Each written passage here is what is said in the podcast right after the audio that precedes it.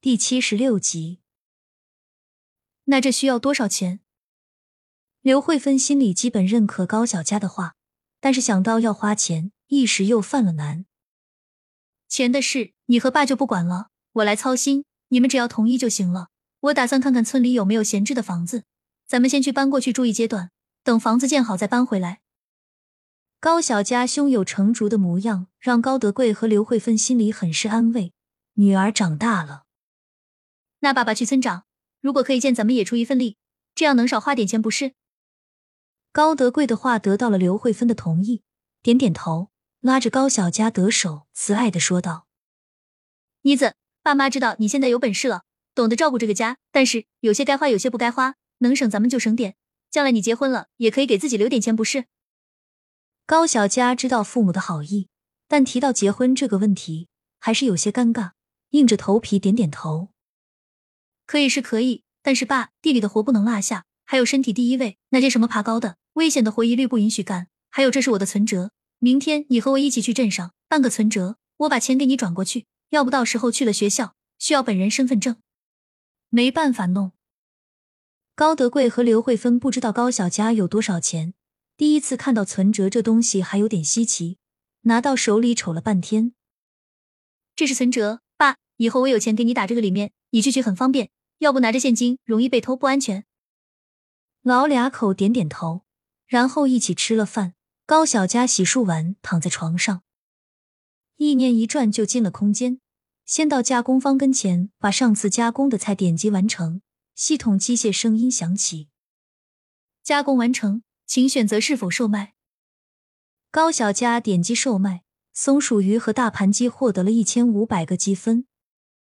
他又走到种的菜跟前收割一波，然后把今天早上买的种子再种进去。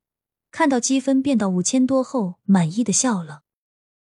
高小佳点开加工方，选择升级加工时间，两千积分瞬间就没有了，加工时间统一减少三十分钟。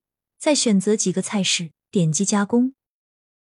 此刻，空间系统里机械声音再次响起：“恭喜主人完成任务，请点击确认。”高小佳来到任务栏跟前，点开支线任务，确认完成后，积分增加了两百分。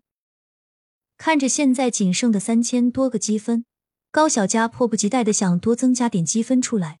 正想着，系统机械声音再次响起：“恭喜主人触发支线任务，空间面积升级，是否选择接受？”高小佳点开查看，才知道空间面积升级后，原先每次只可以种一部分的。隔三差五需要再去镇上买种子，但是升级后就会有无限的空间，随便种。一看解释，高小佳开心的不得了。点击接受后，查看积分才知道需要两万积分，这犹如一个晴天霹雳，让原本一脸笑意的高小佳瞬间耷拉着脸。哪来的两万积分？高小佳心情郁闷的出了空间，躺在床上一会儿就睡着了。第二天一早。吃过早饭，高小佳陪着高德贵来到昨天办理存折的地方。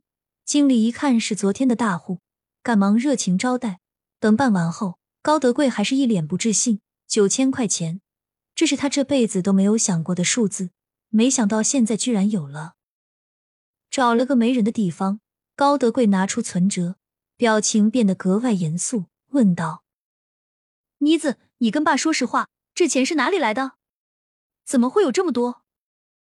高小佳一听高德贵的问话，就知道原因了，赶忙解释道：“爸，你别担心，我这可都是正正经经的钱。之前在学校我得了奖，奖学金发了一部分，还有你记不记得我让你们当时去卖猴头菇？那可是只有咱们一个人知道的。这不，人家给我发的分红，你放心，钱都是干干净净的。”高德贵听了高小佳的话，放下些许怀疑，但转念一想，好像还缺点什么。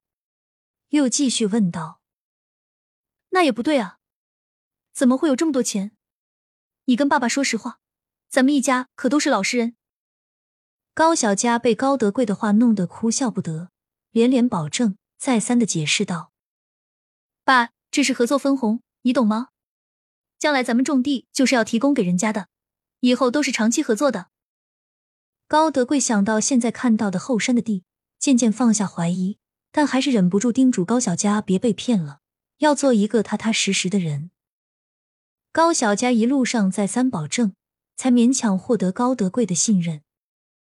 刚到了村口，正好就碰见了村长石通明，看到父女二人在一块，走上前去，热情的打招呼：“德贵，你这可是养了个好姑娘啊！自从妮子上学后，还不忘记给村里做好事，现在她可是带领咱们村脱贫致富的榜样。”高德贵谦虚的笑笑，但内心还是极为自豪的。高小佳带来的不仅是村子的变化，还有他们的家庭都在变化。对了，妮子，你前两天问我的事情有着落了。这边隔壁村的赵师傅是咱们这儿手艺最好的，一直在外面打工，最近才回来。你看，要是需要，明天早上来看房子，然后再看看重新建造成什么样子。可以啊，太谢谢你了，村长。对了，咱们下午组织下发工钱的事情，毕竟这是事大事，早弄完，大家心里都踏实。村长石通明也是乐得连连答应。原本还有些担忧的高德贵，看到女儿高小佳大放异彩的模样，渐渐也放下心来。天塌下来有他顶着呢。回到家，刚收拾好吃完饭，高小佳就急冲冲的准备去找村长了。还是和之前短工发钱一样，村长拿着大喇叭站在老槐树下喊着，村民们纷纷往这边赶。有些是看热闹的，有些是确实领钱的，有些是看还有没有机会的。总之，每个人想法各不相同。等人到的差不多时，高小佳开始一个一个叫名字。第一个轮到的是李二拐，二拐书做的比较少，但是也是兢兢业业。高小佳多给发了二十的红包，算下来整体也拿了五十五块多。到手后，李二拐也是连声感谢，声称有事决定第一个出来帮忙。高小佳开玩笑的说。二拐叔，话说早了，我们盖的房子里面还真需要你帮忙。一个月我给你另算，做完那些需要的家具，我给你一百元。材料你什么都不用管，到时候我给你图纸样子，你照着做就行，可以不？一百，太多了，妮子，叔说了帮忙的，哪还能让你掏钱？那多不好意思。叔，你客气了，这是你应该得的。到时候我的新家可要拜托你了。李二拐推脱不开，只好收了，心里暗下决心。一定要给妮子他们家好好弄，要对得起人家给的这一百元。王铁树、陈断根、陈立根，最后排着的是大牛和小牙他们。根据之前大牛的表现，还有小牙他们也一起干了活。高小佳总共给了八十的薪资，又附加了五十的红包。这是大牛哥和弟弟妹妹所有人的努力，虽然有眼红的，但是他们做的大家都有目共睹。谁也不好多说些什么，毕竟不管是什么活儿，只要高小佳放话，李大牛都义不容辞。